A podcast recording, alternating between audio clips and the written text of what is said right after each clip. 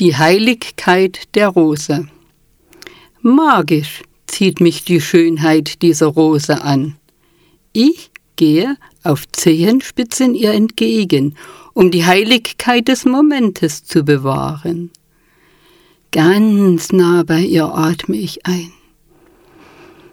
und verbinde mich mit ihrem wunderbaren Duft, der jede Zelle meines Körpers berührt und zum Klingen bringt. Er hüllt mich ein und ich werde diese Rose. Durch sie lerne ich zu lieben, bedingungslos, zu akzeptieren, ja, das Göttliche. Sie stellt ihre Schönheit und ihren Duft jedem Menschen zur Verfügung, ohne Ansehen seines Charakters, seiner Farbe oder Person. Und das macht sie heilig.